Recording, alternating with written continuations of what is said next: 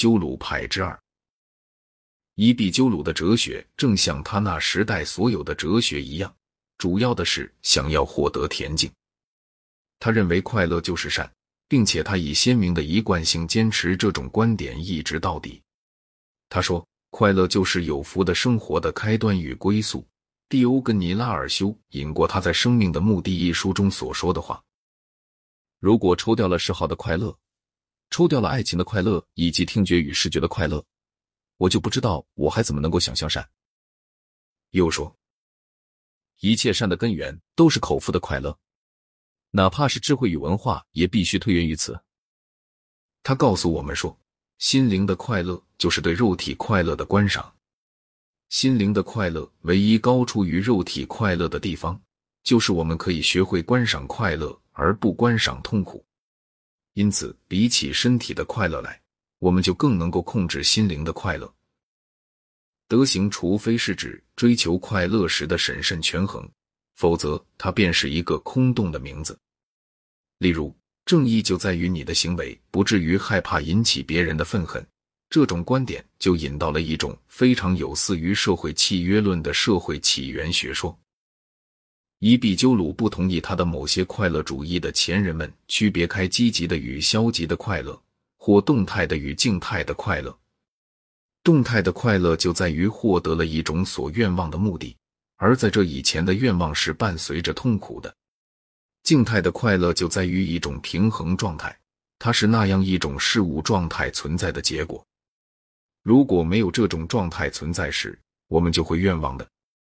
我们可以说，当对饥饿的满足在进行的时候，它就是一种动态的快乐；但是，当饥饿已经完全满足之后而出现的那种寂静状态，就是一种静态的快乐。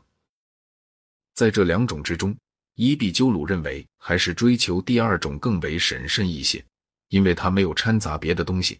而且也不必依靠痛苦的存在作为对愿望的一种刺激。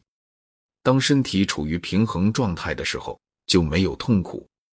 所以，我们应该要求平衡，要求安宁的快乐，而不要求激烈的欢乐。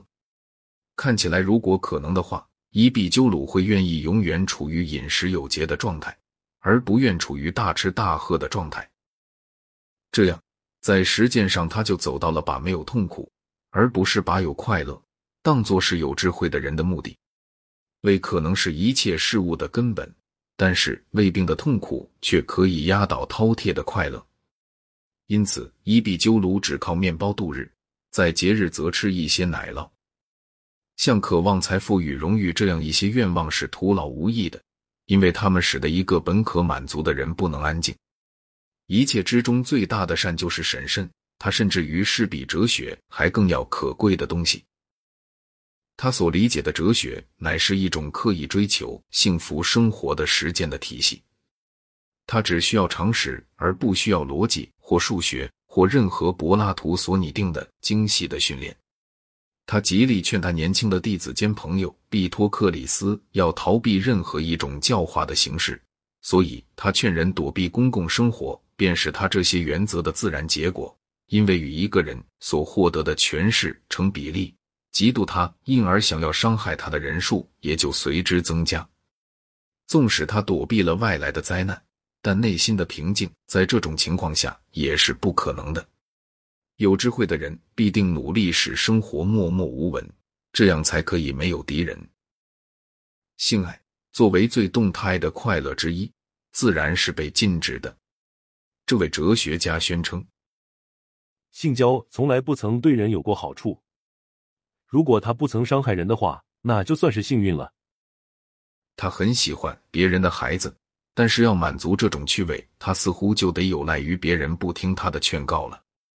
事实上，他似乎是非常喜欢孩子，径直违反了自己的初衷，因为他认为婚姻和子女是会使人脱离更严肃的目标的。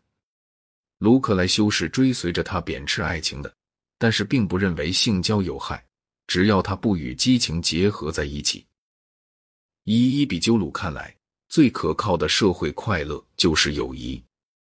伊比鸠鲁是像边沁一样的一个人，他也认为在一切时代里，所有的人都只追求着自己的快乐，有时候追求的很明智，有时候则追求的很不智。但是他也像边沁一样，常常会被自己温良而多情的天性引得做出一些可赞美的行为来。而根据他自己的理论，他本是不应该如此的。他显然非常喜欢他的朋友，不管他从他们那里所得到的是什么，但是他却极力要说服自己相信他是自私的，正像他的哲学所认为的一切人一样。据西塞罗说，他认为友谊与快乐是分不开的，因为这种缘故，所以就必须培养友谊。因为没有友谊，我们就不能安然无惧的生活，也不能快乐的生活。然而，他又有时多少是忘记了自己的理论。他说，一切友谊的本身都是值得愿望的。又补充说，尽管这是从需要帮助而出发的，虽然伊壁鸠鲁的伦理学在别人看来是粗鄙的，而且缺乏道德的崇高性。但他却是非常之真诚的。我们已经看到，他提到他花园里的团体时，是说我们神圣的团体。他写过一本论圣洁的书。他具有一个宗教改革者的一切热情。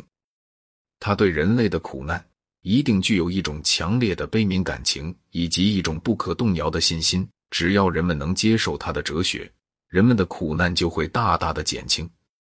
这是一种病弱者的哲学，是用以适应一个几乎已经不可能再有冒险的幸福的世界的。少吃，因为怕消化不良；少喝，因为怕第二天早晨醒不了。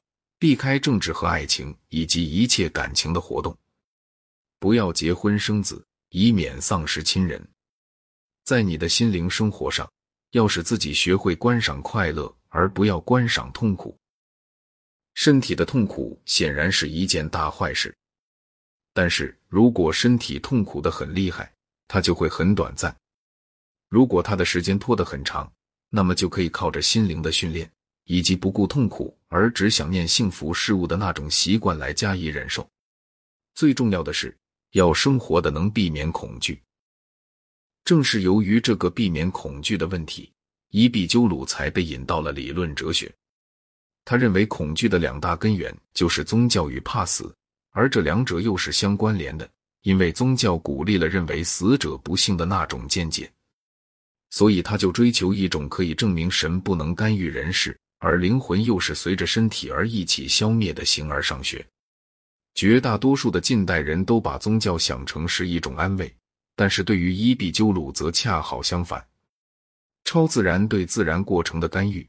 在他看来，乃是恐怖的一个来源，而灵魂不朽又是对希望能解脱于痛苦的一个致命伤。于是，他就创造了一种精巧的学说，用来治疗人们的那些可以激起恐惧的信仰。